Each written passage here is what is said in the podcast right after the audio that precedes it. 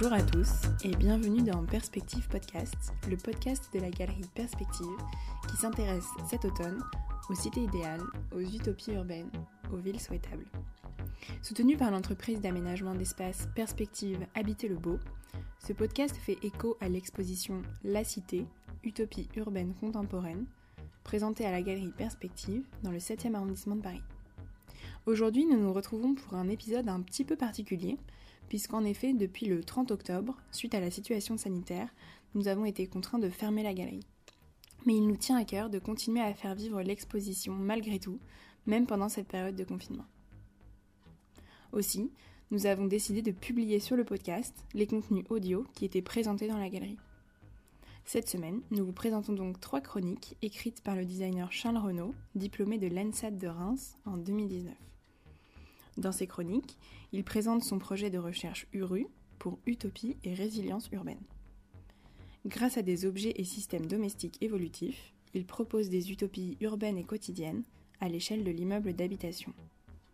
Aujourd'hui, nous vous proposons la deuxième chronique qui est Habiter le torrent. Merci à tous et très bonne écoute.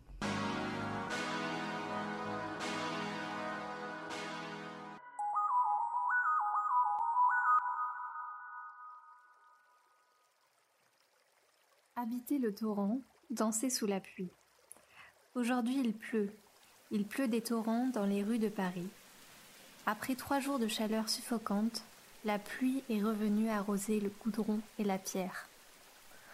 En ce jour d'août, l'ondée est bienfaitrice dans les avenues de la capitale.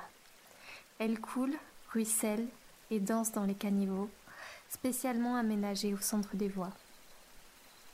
Cela forme des grands sillons bordés de pierres brutes, envahis de plantes et d'insectes, qui s'enfuirent l'eau vers les bassins de rétention.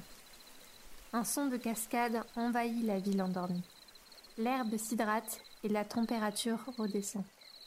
Alors qu'une brume fraîche, à l'odeur sucrée, commence à monter dans les airs, de drôles de candélabres s'allument. C'est une lumière douce et bleutée qui s'en échappe et éclaire notre ruisseau urbain. Les libellules sont de retour dans le quartier des Halles, ce qui ne manque pas d'attirer les hérons et d'autres espèces devenues endémiques. Les parasols qui bordent la place font office de réceptacle, récupèrent l'eau en de multiples points qui iront ensuite nourrir de picogénérateurs agrippés aux éclairages.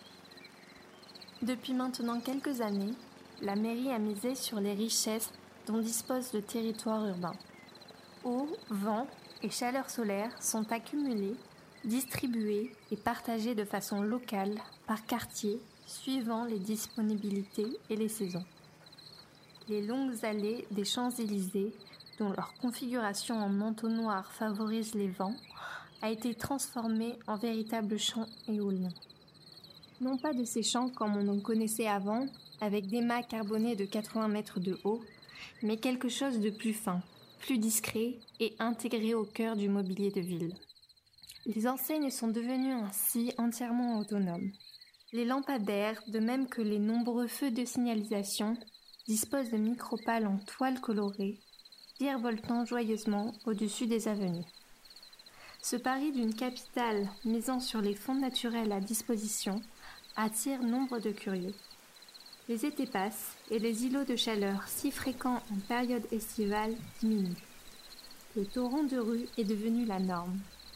Conscient de cette manne énergétique en puissance, les sociétés d'éclairage et d'alimentation électrique de la ville se réorientent vers la gestion et l'installation de réseaux hydrauliques, filtrants, de micro-barrages électriques.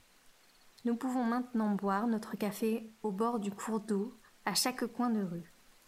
Il a même été évalué un temps d'utiliser ce nouveau flux pour l'acheminement de denrées alimentaires ou de courrier postal. En cette nuit pluvieuse d'août, dans un Paris endormi, s'esquisse la silhouette d'une ville en adéquation avec son environnement, vivant comme non vivant, fait de dispositifs autonomes, maîtrisés et souples.